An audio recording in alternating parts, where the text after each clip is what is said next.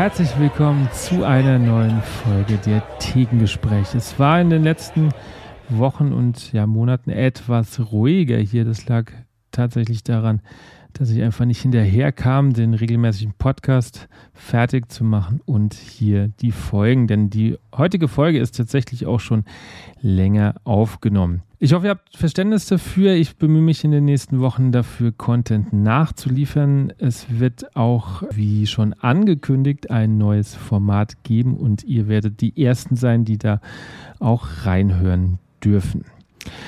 Die heutige Folge ist eine sehr ernste Folge, denn ich habe einen alten Studienkollegen eingeladen, mit mir zu reden, denn ihn hat ein schweres Schicksal getroffen und mich hat es sehr betroffen gemacht und es und auf der anderen Seite gab es tatsächlich noch einen schönen Punkt und ich wollte mit ihm darüber reden. Er ist leider schwer erkrankt und spricht aber sehr, sehr offen mit mir und ich darf das mit euch teilen.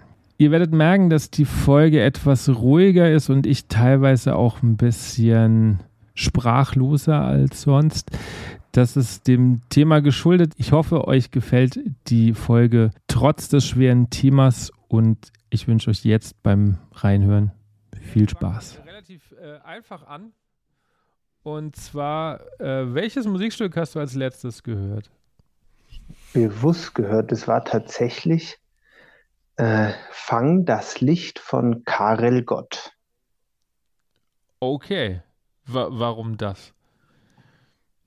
Weil das gibt es in einer unglaublich schönen Version für ja, Viererbesetzung von Michael Geiger arrangiert.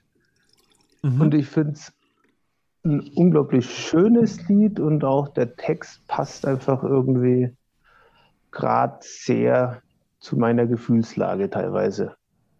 Okay. Also, vielleicht sollte ich, äh, sollten wir mal die Hörer so ein bisschen mitnehmen, wer du bist, woher wir uns kennen und, ähm, und alles äh, drumherum. Also, ähm, Willst du dich selber kurz vorstellen in zwei Sätzen oder soll ich das tun? Ich kann das selber gerne machen. Mach das mal. Also mein Name ist Matthias Lampel. Ich bin 36 Jahre alt. Bin Posaunist bei den Hofer Symphonikern. So, das war's. Ja, und wir kennen uns vom Studium. Genau, ah, das habe ich vergessen. Wir kennen uns vom Studium genau. in Würzburg. Ja. Äh, leider hat, also wir haben uns jetzt länger nicht mehr gehört, beziehungsweise gesehen und leider gab es ja jetzt so einen, so einen, traurigen Anlass eigentlich, dass wir mal wieder Kontakt hatten. Ähm, nämlich, du hast äh, vor einiger Zeit einen Spendenaufruf gemacht, weil du erkrankt bist. Ich habe leider den Namen jetzt auch gar nicht parat. An was konkret oder äh, also was ist deine Krankheit und was sollte dieser Spendenaufruf? Also meine Krankheit nennt sich Glioblastom. Das ist ein bösartiger bzw. der bösartigste Hirntumor, den es gibt. Und ich habe einen Spendenaufruf gestartet, weil ich eine personalisierte tumorspezifische Impfung bzw. Immuntherapie machen möchte, die leider Gottes einfach noch recht neu ist. Deswegen gibt es einfach noch keine Evidenz für die Wirkung und deshalb lehnt es die Krankenkasse ab zu zahlen. Und ja, da das ein recht teurer Spaß ist und ich das Geld leider nicht auf der hohen Kante liegen habe, äh, habe ich den Spendenaufruf gestartet. Hm. So mal für die Hörer, von welcher Summe reden wir da? Das beläuft sich auf 53.000 Euro. Also, ich habe das gelesen dann habe ich, ähm, ich habe sofort mir gedacht, okay, ich will spenden. Dann habe ich die Summe gesehen, dann bin ich erstmal rückwärts umgefallen, weil ich äh, mir gedacht habe, krass. Und ähm, ich war, und da bin ich jetzt sehr offen, sehr fertig, als ich das gelesen habe, weil ich mir, mir gedacht habe, du bist quasi jetzt abhängig von der Gunst verschiedener Menschen, um das anzugehen. Und das fand ich eine krasse Vorstellung. Irgendwie ähm, abhängig zu sein, ob, ob ich über, also ob man überhaupt die Chance bekommt, diese Therapie zu machen. Was mich wiederum ähm, sehr gefreut hat und wahrscheinlich für dich genauso unerwartet kam, war ja, dass die Summe, war das schon am ersten Tag durch? Das war schon am ersten Tag abends durch. Und das äh, hätte ich niemals mit gerechnet. Das war auch tatsächlich das erste Mal, dass ich wieder reingeschaut habe, weil ich habe mit meiner Frau zusammen, haben wir gesagt, wir schauen jetzt erstmal die nächsten Stunden nicht auf die Seite, damit wir nicht uns ständig verrückt machen. Und tatsächlich habe ich dann das erste Mal wieder um sieben, halb acht abends reingeschaut und da war es schon fast erreicht. Und ich glaube, dann um neun, halb zehn, zehn war es dann irgendwann erreicht. Kannst du uns so ein bisschen mitnehmen, was passiert in dem Moment, wenn eigentlich klar, also eigentlich geht man rein und sagt, okay, ich weiß nicht, wie, wie viel wahrscheinlich das spenden. Die Summe ist ja relativ hoch. Und dann passiert sogar am ersten Tag, dass das eigentlich klar ist, okay, ich darf diesen Versuch starten. Es ist ein unglaubliches Gefühl, weil, wie gesagt, von diesem Versuch hängt meiner Meinung nach wirklich einfach sehr viel ab. Also ich, man kann das wahrscheinlich tatsächlich in Monaten rechnen, was mir das bringen wird, wenn nicht sogar hoffentlich in Jahren. Also die erste kleine Studie, die eben diese Firma gemacht hat mit 15 Teilnehmern, da konnten sie das mediane Überleben von 15 auf 29 Monate steigern. Und das klingt jetzt erstmal für einen ja, normal gesunden Menschen schockierend. Der freut sich über 29 Monate, aber ist ja erstmal nur der Durchschnitt. Und in meiner Lage, ich habe mich unglaublich gefreut. Und was auch unbeschreiblich war, ist, neben der Summe natürlich einfach so viele Menschen die an ein Denken und positive Gefühle und Gedanken für einen haben. Das ist einfach ein, unglaublich bewegendes, gutes Gefühl. Mhm. Das kann ich mir vorstellen. Also ich habe hab das ja so ein bisschen dann auch aktiv verfolgt. Ähm, wie oft das natürlich dann, vor allen Dingen in der Musikerschaft, bei den anderen kriege ich es natürlich nicht so mit, aber wie oft das ähm, auch gerepostet wurde, auch noch Wochen danach ist mir das aufgefallen. Ähm,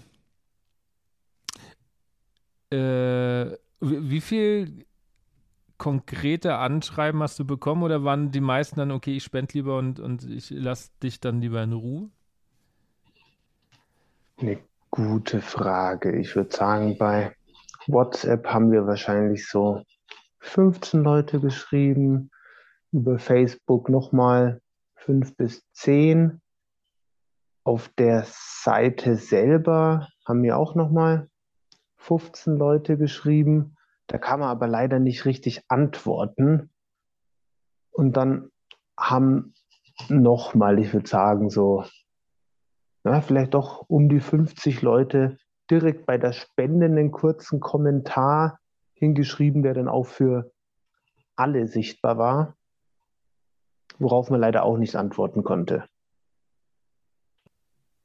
Also man muss vielleicht dazu sagen, du hast ja nicht nur Frau, du hast ja auch ein Kind, zwei Kinder, ich weiß gar nicht. Ein. Kind, einen eineinhalbjährigen Sohn. Krass. Gehen wir mal vielleicht so ein bisschen an den, den, den Anfang. Wie hat sich das bemerkbar gemacht bei dir, dass du gesagt hast, okay, ich muss mich irgendwie mal checken lassen, irgendwas stimmt nicht? Also ich hatte zweieinhalb Wochen Kopfschmerzen und ich hatte noch nie in meinem Leben Kopfschmerzen. Nicht mal, wenn ich irgendwie ein bisschen zu tief ins Glas geschaut habe, selbst dann hatte ich nie Kopfschmerzen. Deswegen kam mir das vom, ja schon recht früh Spanisch vor. Und dann war, war ich beim Hausarzt. Der hat natürlich erstmal, ja, es war Sommer, ob ich genug trinke und so weiter. Und war alles nichts. Dann hat er mich zum Neurologen geschickt, eine Überweisung. Und ich habe in ganz Bayern keinen Termin beim Neurologen gekriegt. Ich habe wirklich bis nach München runter überall rumtelefoniert. Und dann am 1. August bin ich in die Notaufnahme hier in Hof gegangen. Nur wegen meiner Frau, weil sie mich praktisch dazu ermutigt hat, weil ich habe die ganze Zeit gesagt, boah, wegen Kopfschmerzen gehe ich nicht in die Notaufnahme, die lachen mich aus. Aber meine Frau hat gemeint, nein, ich soll da hingehen. Zu dem Zeitpunkt war sie noch nicht meine Frau, denn wir wollten am 6. August heiraten. Und deswegen war dann auch mein Antrieb, ja, ich will vor der Hochzeit das jetzt geklärt haben, dass ich nicht an meiner Hochzeit irgendwie mit Schmerzen geknickt in der Ecke sitze, sozusagen. Mhm. Aber, aber so, so, also Kopfschmerzen, leichte Kopfschmerzen oder schon so richtig dröhnend?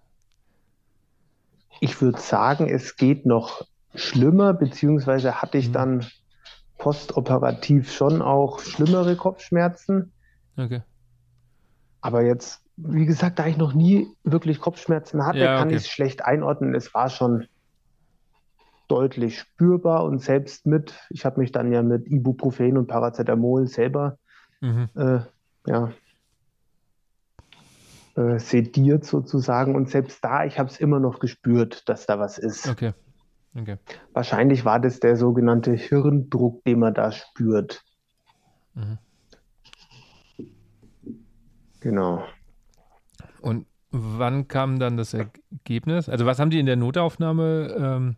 Die haben mich sehr ernst genommen. Dann kam gleich okay. der Neurologe, hat mich untersucht und dann wurde auch recht schnell gesagt, dass ein MRT gemacht wird. Das wird dann auch gleich ein paar Stunden später gemacht und ich weiß nicht mehr genau, dann auch eine Stunde später kam eben der ich glaube, es war auch ein Neurologe, zu mir und hat mir dann praktisch die Diagnose gestellt, dass es sich um einen Hirntumor handelt und seiner Einschätzung nach um einen bösartigen. Das kann man jetzt ohne eine Biopsie gemacht zu haben nicht sicher sagen, mhm. aber seiner Erfahrung nach muss es wohl ein bösartiger sein. Und ich habe dann danach auch im MRT-Bericht gelesen, dass da schon die Vermutung geäußert wurde, dass es ein Glioblastom ist. Wie ich dann drei Tage später, also der Arzt hat da gemeint, ja, da muss eine Biopsie gemacht werden.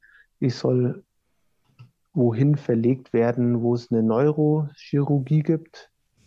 Da habe ich mir dann selber mehr oder weniger Würzburg ausgesucht. Und da haben es dann auch die behandelten Ärzte schon vor der Operation gesagt, dass es sich höchstwahrscheinlich um ein Glioblastom handelt, weshalb wir sofort operieren, also so schnell wie möglich und auch nicht nur eine Biopsie machen, sondern direkt äh, das ganze Ding mhm. versuchen rauszuholen. Okay. Hat dann eure Hochzeit überhaupt stattgefunden an dem Termin?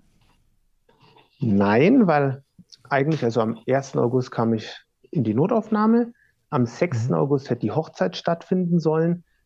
Und dann wurde auf den 5. August, den Freitag, die OP gelegt. Okay, dann gut. hatte ich ja. noch in Würzburg im Standesamt angerufen, ob ich am 6. August da heiraten kann, so als Härtefall. Das wäre gegangen, aber die Ärzte in Würzburg haben gemeint, ja, nach einer achtstündigen Hirn-OP werde ich einen Tag später nicht heiraten können. Und dann haben wir aber beim Anruf im Standesamt Hof, wie wir den Termin absagen wollten, haben meine Frau und ich uns angeschaut und nonverbal kommuniziert, okay, ich stelle jetzt die Frage, ob ich jetzt mit meiner Frau im Standesamt vorbeikommen kann und sie uns jetzt trauen können. Und dann wurden wir tatsächlich noch am 3. August, wie meine Frau mich aus Würzburg dann abgeholt hat, wurden wir getraut. Krass. Ja, weil wir beide gesagt haben, ja, das, wir wollen das einfach als positives Gefühl mit in diese OP, in diese schwere Zeit einfach nehmen. Mhm. Das gibt uns Kraft und stärkt uns und deswegen haben wir das gemacht. Puh, bisschen Gänsehaut gerade. ich auch. Ja. Ähm, bin ein bisschen sprachlos gerade. Ähm, krasse Geschichte. Ähm, du hast ja gesagt, du bist ja Posaunist, deswegen bist du ja jetzt natürlich auch in, in, in dem Podcast. Ähm, was hat das Orchester dazu gesagt? Also du bist jetzt gerade quasi beurlaubt. Ich bin gerade beurlaubt, genau. Ja, ja. Also in, zu dem Zeitpunkt war ja auch gerade Orchesterurlaub, aber mhm. auch zeitgleich waren die Bayreuther Festspiele, wo ich wieder mitgewirkt habe der, in der Bühnen- und Pausenmusik und ja, ich habe dann natürlich angerufen, denen Bescheid gesagt und ja, war ja völlig klar, dass die zu jeder Zeit hinter mir standen und dass es kein Problem war. Auch dann, eigentlich hätte ich dann ab September Elternzeit genommen und meine Frau, mhm. die ist Trompeterin bei den Hofer Symphonikern, sie hätte dann wieder angefangen zu arbeiten und das ging auch ohne Probleme, dass ich praktisch die Elternzeit zurückgenommen habe, beziehungsweise ja, ich war ja krank geschrieben und aber ja. meine Frau konnte problemlos die Elternzeit auch verlängern. Das war sehr, sehr toll von unserem Arbeitgeber, dass er uns da ohne irgendwie bürokratisch Probleme zu machen, da geholfen hat. Mhm. Spielst du trotzdem für dich ab und zu? Ich spiele jetzt wieder. Ich sollte nach der Hirn-OP drei Monate nicht spielen. Habe das auch gemacht. Dann habe ich mal wieder versucht zu spielen, aber nach OP und Bestrahlung habe ich recht schlecht gehört und auch immer wieder so einen Tinnitus gehabt, was beides mhm. beim Spielen stärker wurde. Weshalb ich auch kurz gedacht habe, äh, es könnte nie wieder was werden, so richtig. Aber das hat sich jetzt auch besser gelegt und seit ja, einem Monat sowas spiele ich wieder und es geht gut. Ich bin sehr erstaunt, wie das nach einem nach einer halbjährigen Pause, wie gut es wieder geht. Also das Üben hat, das jahrelange Üben im Studium hat Gott sei Dank was, hat gebracht. Was gebracht. Hat was gebracht. Und ich war schon so ein äh, typischer Klassiker, sage ich mal so. Ich habe mir schon immer ein bisschen ins Höschen gemacht, wenn ich mal einen Tag nur nicht geübt habe oder gespielt habe. Ehrlich? Ja. Ich hätte dich, also von außen hast du immer anders gewirkt, tatsächlich. Ich dachte immer, okay, dem Lampel ist das alles egal. Der steht da drüber. Gar nicht so, ne? Ich habe auch immer schon gern gespielt, deswegen war das jetzt kein Problem, dass ich mir äh, diese Bürde selbst auferlegt habe, irgendwie so gut wie jeden Tag zu spielen. Aber hm. das ist wirklich krass, wenn man mit bisschen Abstand und ich sage auch einfach so, es gibt so viele Kollegen in der Blasmusik, die einfach immer nur so zur Musikprobe irgendwie ihr Instrument auspacken und fantastisch spielen, weil sie einfach ja, den Kopf an der richtigen Stelle ausschalten. Und das habe ich mir jetzt auch so gedacht. Ich, ich blase da rein, ich will einfach Spaß haben, ich mache mir da jetzt keine Gedanken mehr. Ja kann das gut verstehen. Ich habe da im letzten halben Jahr, ja, so ein bisschen mir meine eigene Baustelle quasi im Kopf gemacht, die mir aber lang nicht bewusst war. Also, ähm, äh, also ich bin ja, habe ja quasi auch eher klassische Trompete studiert, zwar als Schulmusiker und so, aber ähm, ich habe lang für mich gesucht, was ich bin und wer ich bin, weil als, Schul als, als Lehrer jetzt übe ich ja fast nichts mehr.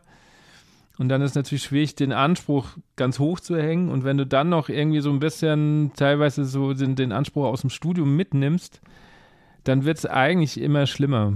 Ja. weil du dem ja gar nicht mehr gerecht wirst. Und ich habe jetzt so seit zwei Wochen irgendwie, ähm, ich glaube, langsam meinen Frieden damit gemacht und damit löst sich ganz viel gerade. Also ich, ich spiele deutlich befreiter auf und ähm, ich habe auch wieder mehr Spaß tatsächlich, weil natürlich weniger passiert, weil ich nicht mehr so viel kontrollieren will. Und der Anspruch, also ich spiele, glaube ich, gut, aber ich muss einfach auch nicht mehr mit einem Orchestermusiker mithalten. Das ist halt einfach so. Das, da muss man einfach, glaube ich, dann auch irgendwann ehrlich zu sich selber sein. Ja. Und ich bewundere auch tatsächlich die, die einfach kommen und spielen. So sich, sich nichts scheißen, weil im Endeffekt, es geht ja um Musik. Deswegen haben wir das ja alles mal studiert. Ja. Und nicht darum, dass das alles ähm, so. Ist das aber, wenn ich das so raushöre, weil das kam ganz oft jetzt schon in, in, in Interviews bei mir, ähm, dass vor allen Dingen waren das meistens die Trompeter, die das gesagt haben, die, die sagen, okay, sie haben so ein Stück weit auch zumindest im Dienst den Spaß verloren, weil alles so perfekt sein muss. Ging dir das auch so? Nein, eigentlich gar nicht, weil diesen Perfektionismus, den habe ich genauso eh schon immer an mich selber gestellt. Deswegen hat mich das von außen nicht groß gestresst, obwohl es gibt schon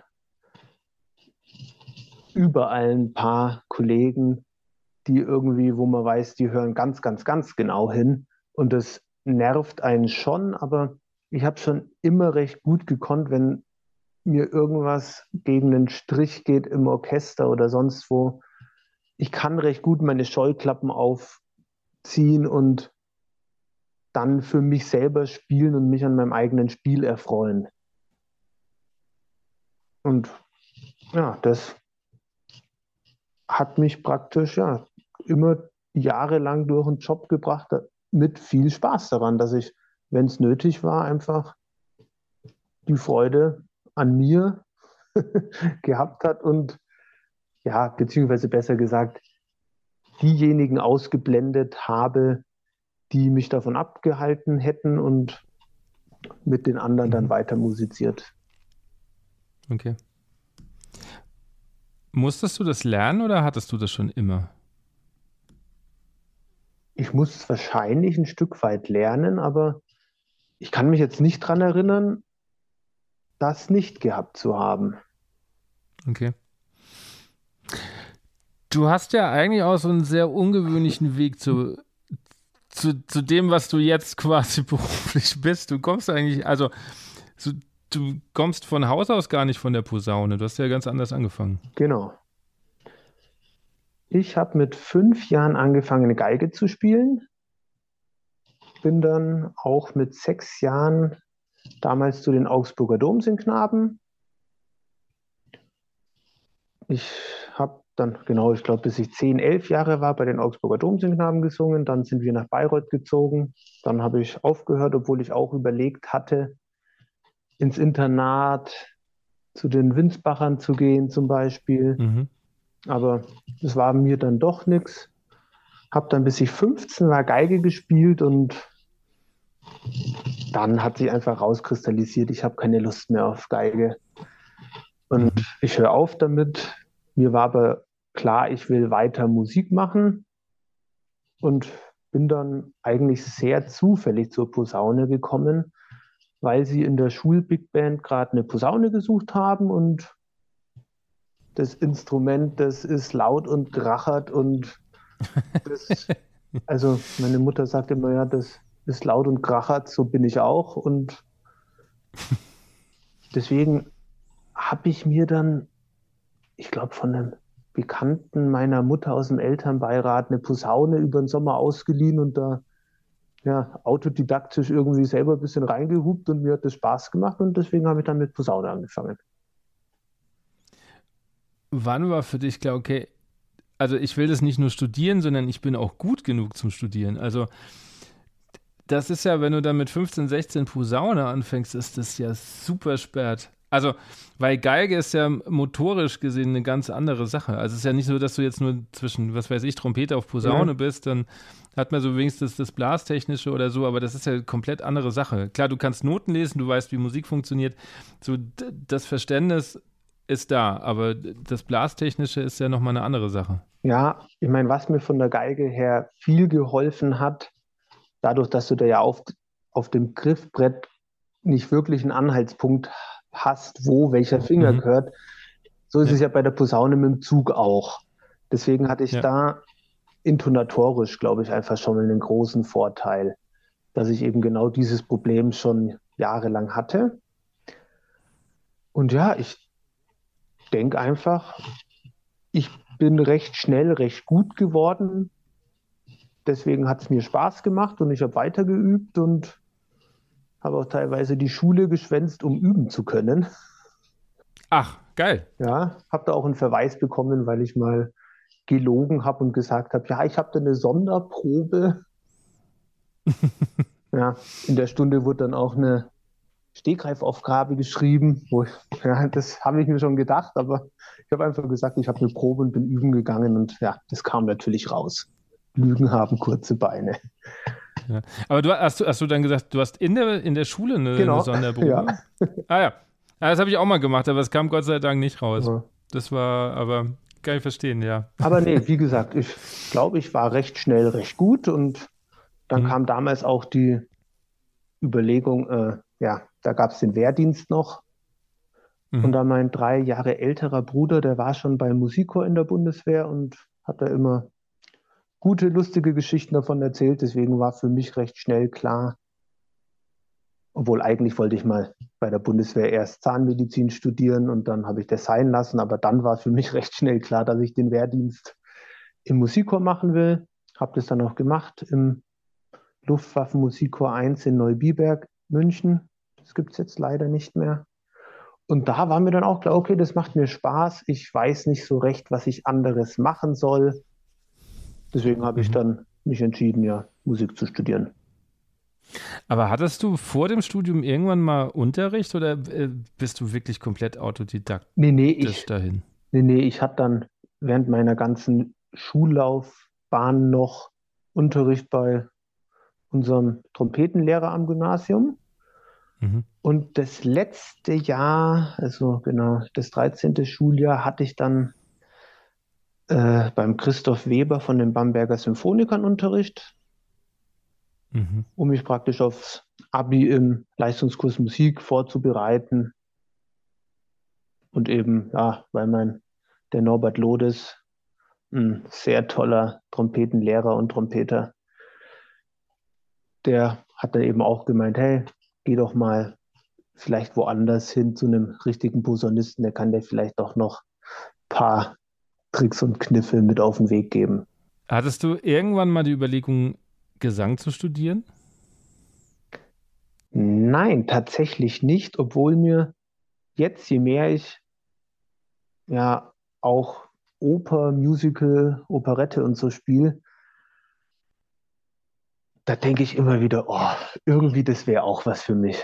Auf der Bühne stehen und singen, mhm. irgendwie, das könnte ich mir echt auch gut vorstellen, aber ja, bis dahin jetzt eigentlich leider noch nicht.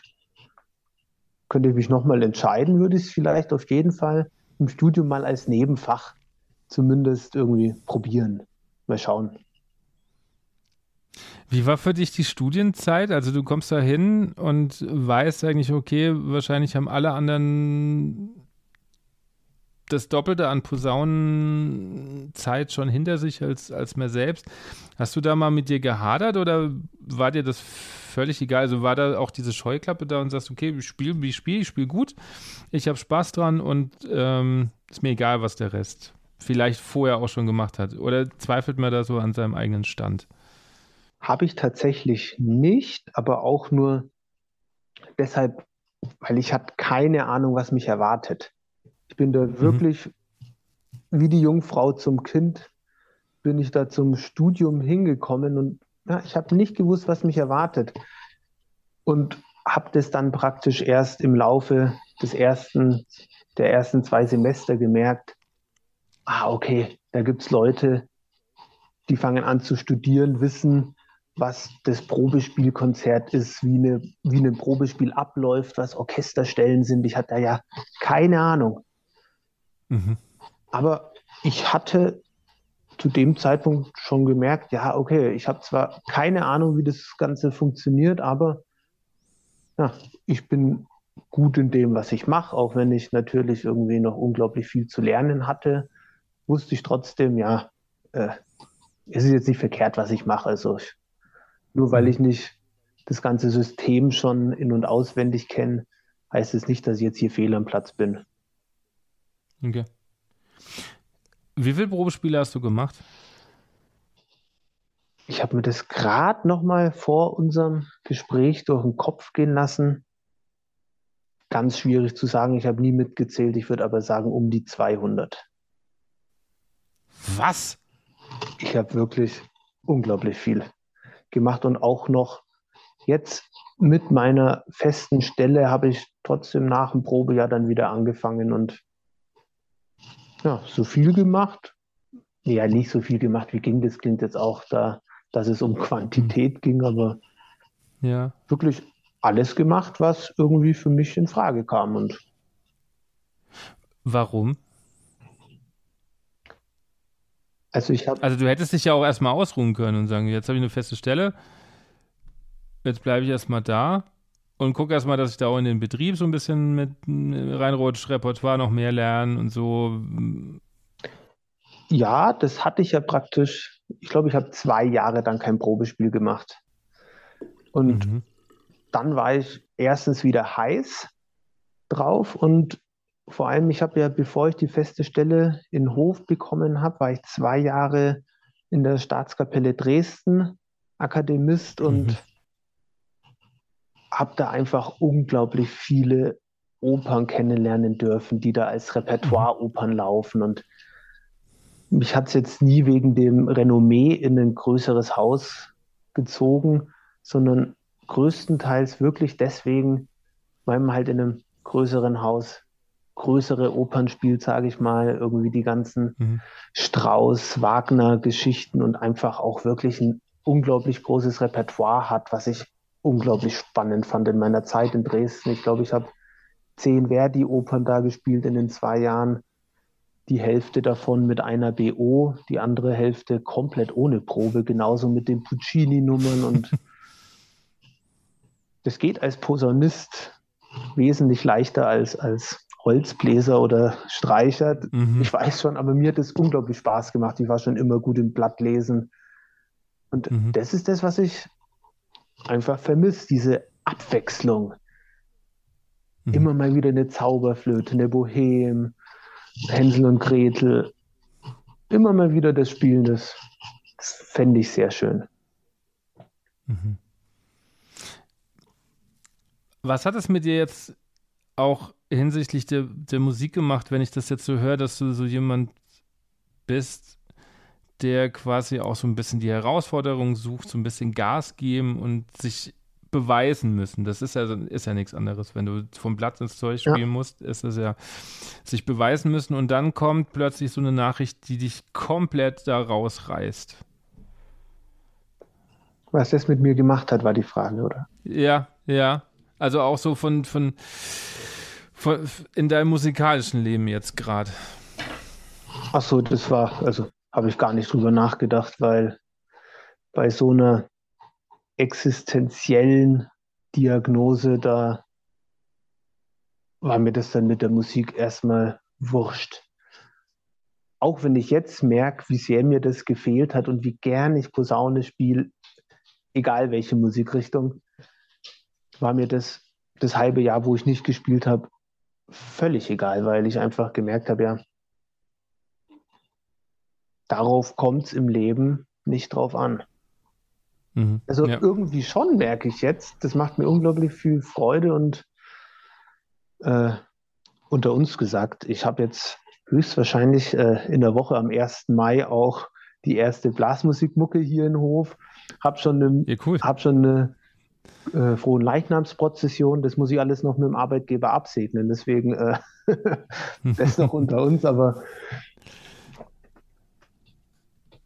ich habe einfach gemerkt, ja, jetzt gilt es erstmal gesund zu werden mhm. und möglichst viele schöne Momente mit meiner kleinen Familie und Freunden und so weiter zu verbringen. Und ob das jetzt mit Musik oder ohne ist, das, das spielt erstmal eine untergeordnete Rolle.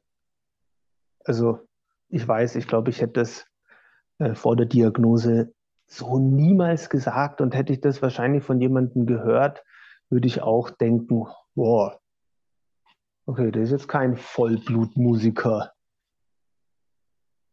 Aber wirklich mit einer Diagnose, wo du gesagt bekommst, okay, 15 Monate hast du noch. Da ja, merkt man dann schon, dass irgendwie andere Sachen wichtiger sind. Ja, es relativiert sich ganz schnell, ja. Krass. Ja, schweres Thema. Es mhm. fällt mir heute nicht so leicht, irgendwie drüber zu sprechen. Ähm, wie geht's deiner Frau damit? Meine Frau geht damit unglaublich stark und gut um. Ihr geht es natürlich unglaublich nah. Das ist natürlich das Schlimmste, was einem selber passieren kann, was einem nicht selber passiert. Und natürlich hat man irgendwie fürchterliche Angst und aber sie geht auch unglaublich toll und stark damit um. Das ist der Wahnsinn. Weil vor allem, ja, das erste halbe Jahr jetzt nach Diagnose musste sie sich praktisch um mich und um unser Kind kümmern und Du weißt es ja, damals, also bei Diagnose war Valentin ja, neun Monate alt und jetzt ist er gerade eineinhalb. Also das ist jetzt gerade auch nicht die leichteste Zeit bei einem Kind. Also jetzt auch tatsächlich für einen selber körperlich und das hat sie echt unglaublich toll gemacht oder macht sie nach wie vor unglaublich toll. Hm. Du hast hast ja vorhin ganz am Anfang gesagt, äh, Samstag war jetzt die letzte Chemotablette. Genau. Was ist jetzt, also wie geht es jetzt weiter für dich? Es ist jetzt, äh, also der Chemozyklus läuft noch bis 15. Mai. Also ein Zyklus sind die ersten fünf Tage ist die Einnahmephase. Da nehme ich das Chemomedikament ein und dann die nächsten 23 Tage sind praktisch äh, ja, Erholungsphase für den Körper. Und jetzt dann genau am 16. Mai das nächste MRT. Und dann wird alle drei Monate ein MRT gemacht, um zu schauen, ja, ob wieder neues Tumorwachstum zu sehen ist. Okay, also Stand jetzt ist es alles draußen. Ja, aber das Problem beim Glioblastom ist, man kann nie genau sagen, es ist alles draußen. Es ist so ein bisschen wie beim Pilz im Wald. Wenn ich im Wald einen Pilz abschneide und sage, ja, es gibt keine Pilze mehr im Wald, ist es ja, ja Quatsch, klar. weil der hat unterirdisch sein Geflecht, ja, das Myzel. Ja, und so ist es beim Glioblastom leider auch, dass er schon sehr frühzeitig auch einzelne Zellen abspalten kann, die dann im Hirnliquor, also im Hirnwasser, rumschwimmen. Und man kann nie wirklich sagen, dass da keine einzige Tumorzelle mehr im Kopf ist. Deswegen ist es jetzt den Ärzten nach zu sagen, nur eine Frage der Zeit, bis sich da irgendwann wieder so eine Zelle, die da ist, manifestiert und äh, wächst. Beziehungsweise es kann auch sein, dass an den Rändern von der Resektionshöhle, wo sie die Tumor rausgeschnitten haben, dass da einfach noch Zellen sind, die irgendwann wieder wachsen, weil der Tumor wächst sozusagen diffus ins Gewebe. Also die Grenzen sind sehr schwer bis, ja, du kannst sie eigentlich nicht genau sagen, okay, hier ist kein Tumor mehr und im Hirn kannst du halt einfach nicht noch einen Zentimeter mehr wegschneiden. wie mhm. das. Ja, verstehe. Ich glaube, bei der Leber kannst du das recht gut machen, weil die mhm. sehr gut wieder nachwächst auch. Ja. Aber beim Hirn, da. Ja, ja, klar. Das ist äh, schwierig. Also, das heißt, wenn ich das richtig verstehe, eigentlich in, in einem gewissen Grad unheilbar, weil ja immer Restrisiko da ist, dass was kommt.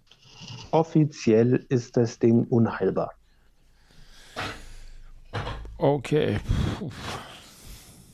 Krass. Genau, und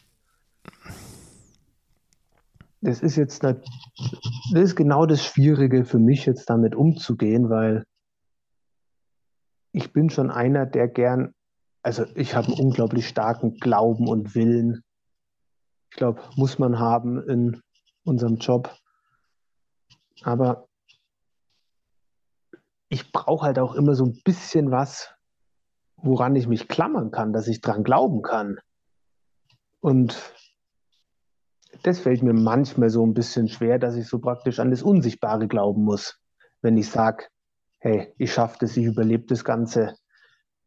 Aber die Hoffnung ist praktisch, dass ich mit dieser Impfung, wofür die Spendenkampagne war, dass die erstens mal bombastisch einschlägt und mir die ganzen Therapien, die ich noch so ein bisschen nebenbei mache, dass die entweder so gut wirken, dass es wirklich nie wieder wächst, beziehungsweise mir das alles so viel Zeit verschafft, bis dahin, wo sie was gefunden haben, was wirklich endgültig hilft vielleicht. Mhm. Ja, das stelle ich mir sehr schwer vor, wie, wie du schon sagst, so an das Unsichtbare halt zu glauben. Ja, wenn ich keinen einzigen geraden Ton aus der Trompete rauskriege, wie soll ich dann dran glauben, dass ich irgendwann mal Solo-Trompeter bei den Bamberger Symphonikern werde? Ach, da gibt es bestimmt welche. Ah, okay, stimmt. Das, das ist schon ein bisschen wahrscheinlicher.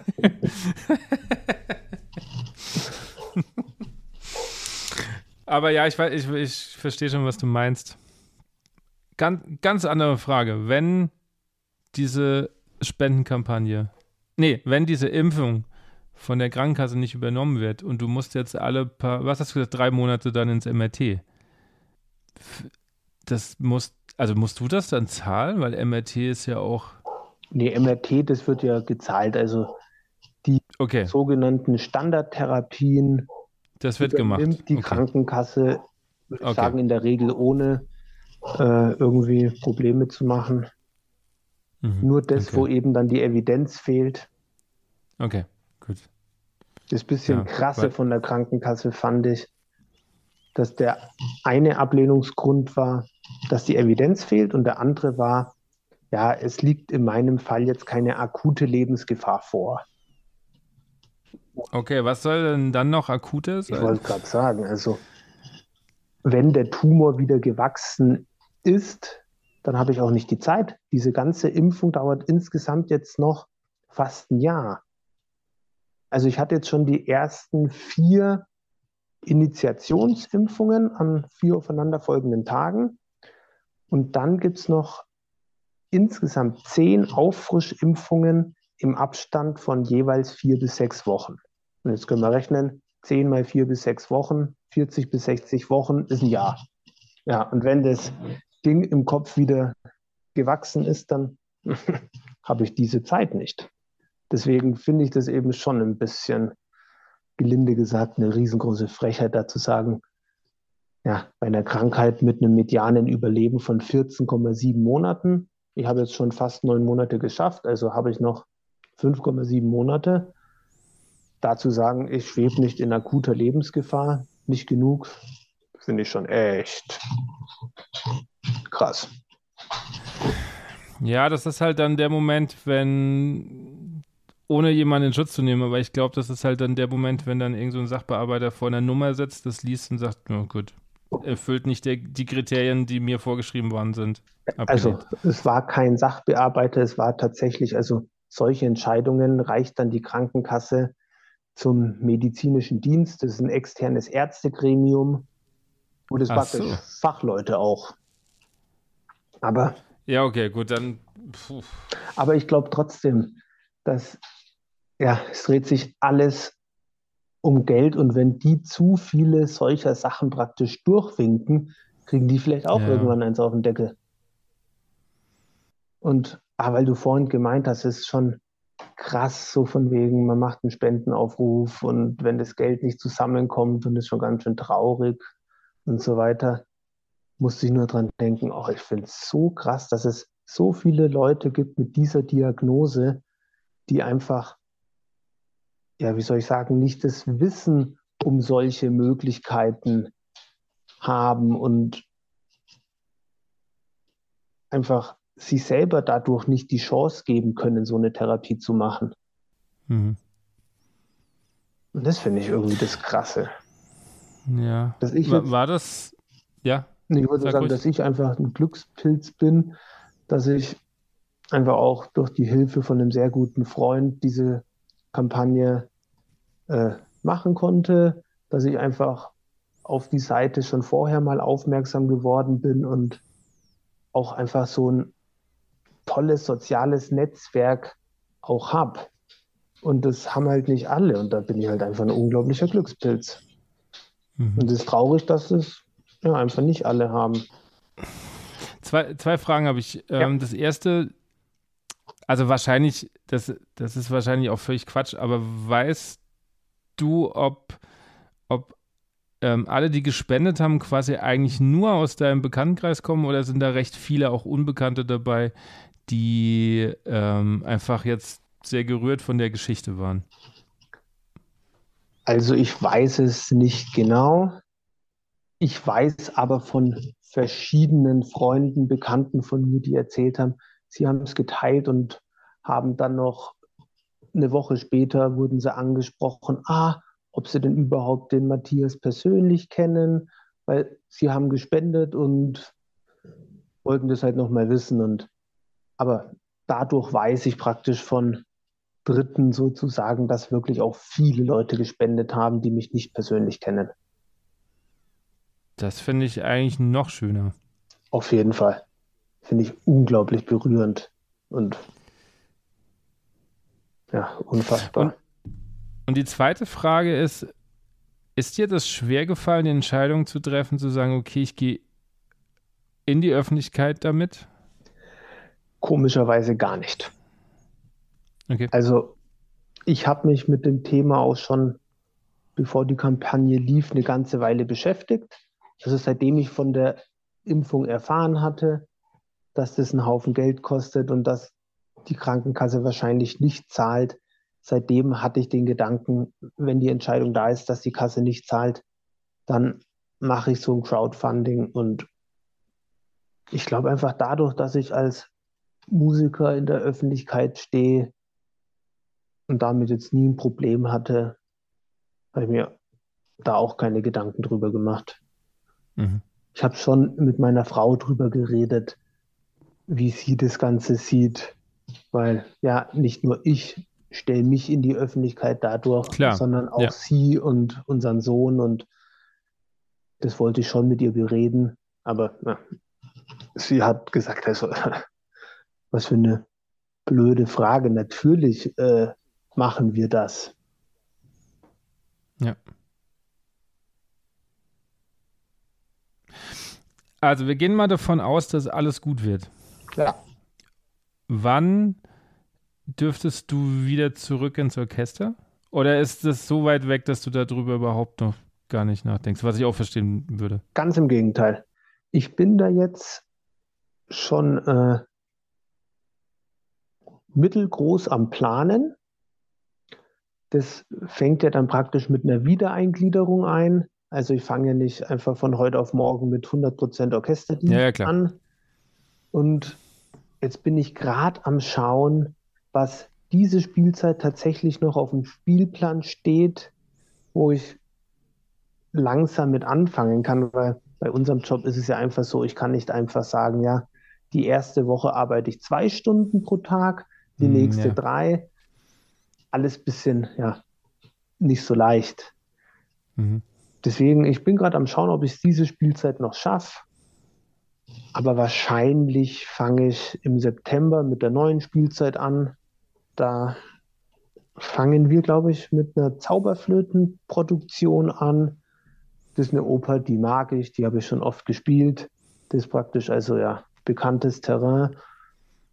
Da kann ich dann. Quasi heimkommen. Genau, erstens das und ich glaube, da kann ich auch gut anfangen. In der ersten Woche mache ich einfach zwei OAs. In der Woche darauf mhm. mache ich dann zwei, drei, vier BOs. Und dann vielleicht die Woche drauf irgendwie noch Hauptprobe, Generalprobe, Premiere. Und dann noch eine Woche drauf vielleicht ein Sinfoniekonzert schon mal probieren. Vielleicht ist was drauf, wo jetzt irgendwie die Posaune nicht in jedem Stück, also sind jetzt nicht unbedingt zwei Bruckner-Sinfonien drauf sozusagen. So ist ja. mein Plan. Okay. Ist das vielleicht tatsächlich dann auch was, was dir jetzt, also weil du ja vorhin gesagt hast, so ein bisschen irgendwie fehlt dir was zum Festhalten. Ist das so, so ein Ziel auch für dich, wo du sagst, okay, dafür lohnt es sich natürlich, natürlich, klar, du hast jetzt auf der einen Seite die Familie, für die es sich natürlich lohnt, jeden Morgen aufzustehen, jeden, jeden Morgen zu kämpfen und zu sagen, ich ziehe das jetzt durch und, und ich will gesund werden. Ähm, aber wenn auf der anderen Seite natürlich noch, noch so eine Herzenssache ist, die auch noch dein Beruf ist, hilft wahrscheinlich noch mit. Jein. Also, ich würde es jetzt nicht unbedingt vom Orchesterdienst abhängig machen. Ich mache das gern. Ich weiß, mir wird das helfen, vor allem einfach wieder raus unter Leute zu kommen, ein bisschen mehr Alltag. Okay.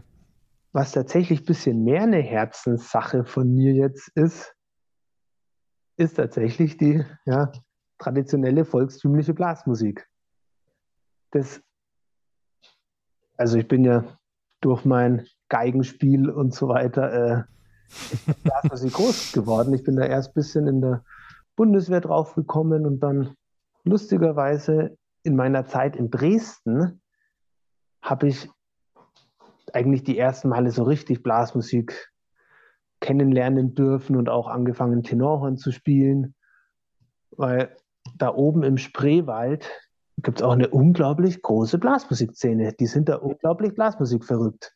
Man denkt immer nur irgendwie in Bayern, je südlicher man kommt, desto verrückter. Ja, ja, aber das stimmt gar nicht. Nee, und jetzt habe ich, ich glaube, das war so ein Jahr vor meiner Diagnose, habe ich angefangen, mir zu sagen, boah, ich will jetzt den Hof bei uns so ein bisschen anfangen, ja, mir ein paar Blasmusikmucken an Land zu ziehen, hier ein bisschen was aufzubauen, weil hier oben tatsächlich in Hof gibt es sehr wenig Blasmusik. Aber es gibt halt in der Bevölkerung dadurch leider auch nicht so richtig äh, den Wunsch danach. Mhm. Hätte ich jetzt aber auch nicht gedacht, dass das da oben so wenig ist, tatsächlich. Also es ist brutal, ich weiß auch nicht warum. Mhm. Aber es ist gar nicht so wie im Rest von Bayern, sage ich mal so, dass es da irgendwie in jedem Kaff gibt es irgendwie einen Musikverein und mhm. das gibt es hier gar nicht. Okay. Was gibt dir die Blasmusik, was dir vielleicht die klassische Musik jetzt nicht ganz so gegeben hat? Also, ja, irgendwie die Freude am Musizieren mit Leuten, auf die du auch Lust hast zu spielen. Im Orchester ist es ja dann schon oft so, wie du vorhin schon mal gemeint hast, ja, es gibt Leute, die nur auf Perfektion schauen und mhm. ich meine, die gibt es bei der Blasmusik genauso, auch da gibt es eine Polizei. Aber das stimmt. vor allem ja, ein bisschen das bisschen befreitere Spielen, weil nicht jeder so bierernst ist. Mhm. Und ja, ich habe als Posaunist im Orchester natürlich nicht so viel zu spielen wie am Tenorhorn in der Blasmusik. Mhm. Mir gefällt die Musik unglaublich gut und ja, das, so diese ganzen Sachen zusammen machen mir einfach so eine unglaubliche Freude in der Blasmusik. Ja, dann, dann hoffe ich, dass das jetzt am 1. Mai, das ist ja schon jetzt. In der Woche. Äh, in der Woche, ja, richtig. Ähm, dass das klappt und dass du da dann das erste Mal ein bisschen spielen kannst. Ähm, ja, Ich mache am Schluss immer so eine kleine Schnellfragerunde. Ja. da wären wir jetzt so ein bisschen. Okay. Ähm, die sind heute ein bisschen schwerer zu stellen, finde ich, so mit, mit dem Background. Ähm, was lernst du gerade, was du nicht kannst? Oh, das ist echt eine. Ist jetzt gerade echt schwierig, weil das ist echt auch eine Nachwirkung von OP und Bestrahlung wahrscheinlich, mhm. dass ich einfach so, so schnell denken, wenn ich nicht gleich auf die Antwort komme, was lerne ich, was ich nicht kann. Also Schnellfragerunde ist eigentlich falsch. Äh, du darfst dir viel Zeit nehmen. Ah, okay. Also du musst jetzt nicht, nicht ad hoc. Alles gut. ja. Unendlich lang leben. das ist jetzt sehr zynisch. was lerne ich gerade, was ich nicht kann? Boah, fällt mir eigentlich echt jetzt gerade was Wenn nicht, dann nicht. Ist ja alles gut. Also muss, muss gar nicht. Ja, tatsächlich jetzt das Einzige, was ich so jetzt ernsthaft manifestiert, ist so ein bisschen, ja, es gibt einfach wirklich eine höhere Gewalt, dass ich praktisch nicht mein Leben so gestalten kann, wie ich selber will. Es gibt einfach was Höheres, was Größeres, was einfach jederzeit kommen kann mhm. bei jedem von uns und einfach die Pläne durchkreuzen kann. Mhm. Darf ich dazu noch was fragen? Gerne. Ähm, bist du gläubig? Ja. Vorher schon oder jetzt erst? Nee, ich war schon immer gläubig, auch wahrscheinlich durch meine Zeit bei den Augsburger Domsingknaben. Mhm. Aber ich habe, je älter ich wurde, das, je, also je älter ich wurde, desto weniger wollte ich das glauben, was mir irgendwie die katholische Kirche vorschreibt und desto weniger konform war ich auch mit dem Ganzen und habe meinen eigenen Glauben. Ich glaube an das, was ich, was ich glaube und nicht an das, was mir irgendjemand vorschreiben möchte. Ja, ja, ja. Und das war schon immer so. Okay. Ähm, welches Buch bzw. welchen Film sollte man mal geschaut haben? Gibt es irgendwas, wo du jetzt mal unabhängig von, von deiner Krankheit vielleicht auch vorher schon gesagt hast, oh, das ist irgendwas, was mir schon auch als Musiker irgendwie geholfen hat oder mich inspiriert hat? Also, welchen Film? Da fällt mir als erster City of God ein. Den fand ich immer sehr toll. Und welches Buch? Da kamen mir als erstes äh, eigentlich alle Bücher von Walter Mörs vor allem Rumo und äh, die 13,5 Leben des Captain Blaubeer. Finde ich unglaublich gut.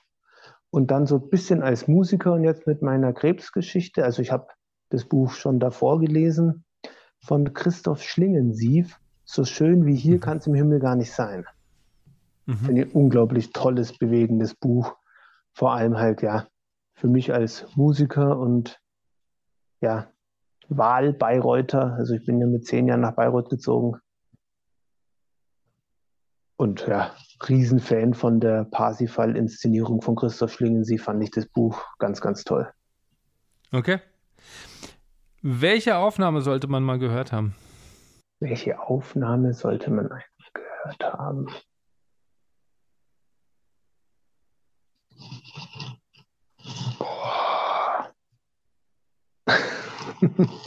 nee, also wir kommen da irgendwie einen Haufen spaßige Antworten. Du kannst auch eine spaßige Antwort. Du musst, es okay. ist hier alles erlaubt. Das muss hier nicht bierernst sein, um Gottes Willen. Welche Aufnahme? Wir können natürlich auch bei Fang das Licht einfach bleiben. Ja, finde ich gut. Ich würde sagen, ja, mir fällt jetzt sogar, ah, wäre vor dieser blöden OP nicht so gewesen. Tatsächlich, ich weiß jetzt gar nicht mehr genau, welche Ringaufnahme ich unglaublich toll finde. Aber da gibt es auch so viele, das heißt, finde ich irgendwie alle toll. Welche Aufnahme? Ich habe schon so lange nicht mehr ernsthaft Musik gehört. Mhm. Eine Frage habe ich noch, weil du es gerade erwähnst. Was macht für dich ähm, die Faszination Wagner aus? Weil ich muss ganz ehrlich gestehen, ich habe so viel Respekt davor, dass ich noch nie in der Aufführung war, weil mich auch diese Stundenanzahl leider echt so ein bisschen abschreckt. Und ich hätte gern so jemand, der mir einfach mal so mich so ein bisschen ranführt. Also was macht für dich Faszination Wagner aus? Einfach wirklich dieses Gesamtkunstwerk. Jetzt mal weg von mir als Posaunisten, dass ich es toll finde, dass die Posaunen in den Wagner-Opern tolle Stellen haben. Mhm, ich ja. finde wirklich dieses Gesamtkunstwerk, vor allem auch in Bayreuth im Festspielhaus, unglaublich toll. Man muss auch dazu sagen, also wir haben am Fuß vom grünen Hügel gewohnt. Ich bin mit den Pausenfanfaren, die habe ich immer im Garten hören können. Deswegen, ich bin da unglaublich früh. Ich glaube, ich war auch mit zwölf das erste Mal im Festspielhaus in einer Vorstellung drin. Habe dann natürlich auch die meiste Zeit äh, verschlafen, was bei einer Meistersinger-Vorstellung ja mal passieren kann. Deswegen, ich verstehe das total, diese Stunden an sich, dass die erstmal ja, wie ein Damoklesschwert da erstmal über einem hängen. Aber die Faszination finde ich wirklich dieses Gesamtkunstwerk, dass es einfach unglaublich vielschichtig ist. Ich habe mir immer sehr ausgiebig äh, das Libretto vor der Oper durchgelesen, dass ich auch wirklich wusste, was sie singen. Weil sonst tut man sich ja vor allem bei den Sopranpartien doch sehr schwer, schwer ja. zu verstehen. Ja. Deswegen, das kann ich jedem nur ans Herzen legen, vor Wagner-Opern sich das Libretto durchzulesen, um zu wissen, was sie singen. Und dadurch merkt man auch, was Wagner wirklich auch für ein Genie war, solche Libretti schreiben zu können, was da drin alles versteckt ist. Das finde ich unglaublich toll, dass es nicht nur irgendwelche banale Stabreime sind, Weiher, Wager, Woge, du Welle. Ja, klar ist es jetzt nichts äh, literarisch äh, Wertvolles, sage ich mal, aber sind wirklich ganz fantastische Sachen, die der da geschrieben hat, die man wirklich erst kapiert, wenn man es irgendwie 20 Mal durchliest. Okay. Also du würdest quasi jedem Neuling empfehlen, erst über den Text und über die Handlung und die Themen, die da verarbeitet sind, zu gehen, um dann erst die Musik zu genau. rezipieren. Und es gibt fantastische Einführungsvorträge. Für mich waren die besten immer von Stefan Mickisch. Die gibt es auch auf CD, da spielt er fantastisch am Klavier alles vor. Oder auch Joachim Kaiser hat fantastische Einführungsvorträge gemacht, die es auch, glaube ich, auf CD gibt. Sich sowas wirklich anzuhören, dass du praktisch das Wissen hast, was genau passiert und auch mit Musikbeispielen, vor allem wenn wir im Ring des Nibelungen sind, dass du irgendwie diese ganzen Leitmotive schon mal kennst und das ist unglaublich, wie die ineinander verwebt und wie sich daraus neue entwickeln. Ist einfach, wenn man das alles weiß, bräuchte man fast schon wieder keine Handlung, weil ja, die Leitmotive an sich ohne Text und äh, Sänger auf der Bühne ja, die Geschichte auch erzählen. Und das finde ich auch auf die Frage, was die Faszination ausmacht, schon auch. Eben, das finde ich die Faszination. Also vielleicht machen wir irgendwann nochmal eine Folge, ähm, so eine Wagner-Einführungsfolge. Und dann gehen wir nochmal ein bisschen tiefer. Äh, Matthias, ich bedanke mich, dass du äh, so offen und ehrlich äh, sprichst. Ich ja, wünsche dir nur das Beste und ich hoffe, wir bleiben jetzt weiter so mal ein bisschen in Kontakt. Gerne. Ähm, und vielleicht schaffen wir es mal, uns irgendwie zu treffen. Ich komme gerne auch mal für eine Blasmusikmucke nach Hof. Ah, gut, ja, das mit dem 1. Mai, das. Äh, ja, er wird ein bisschen knapp okay. jetzt, aber.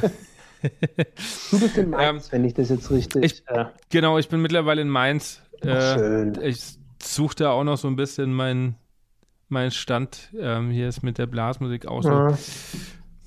Bisschen schwieriger, also es gibt so ein paar Kleinbesetzungen, die sind auch ganz gut. Da habe ich so ein bisschen meinen Fuß drin, aber es ist schon eine andere Sache als natürlich in Bayern. Ja, aber Mainz ist schön. Ich war ja ein halbes Jahr Stipendiat da im Mainzer Orchester. Ah ja. Okay. Ja, dann kennst du das ja so ein bisschen. Genau. Genau. Ja. Ja, also wie gesagt, alles Gute. Ich hoffe, dass das Danke. so alles klappt, wie du dir das erhoffst und ähm, äh, dass wir in ein paar Jahren da sitzen und sagen, okay, die 15,5 Monate sind schon lang vorbei. Ja, auf jeden Fall. Ja, also vielen Dank. Ich danke und, dir. Äh, Das macht man. was geht. Ich wünsche dir alles Gute. Dankeschön. Ich dir auch. Sag deine Frau mal liebe Grüße unbekannterweise. Mach ich. Ebenfalls.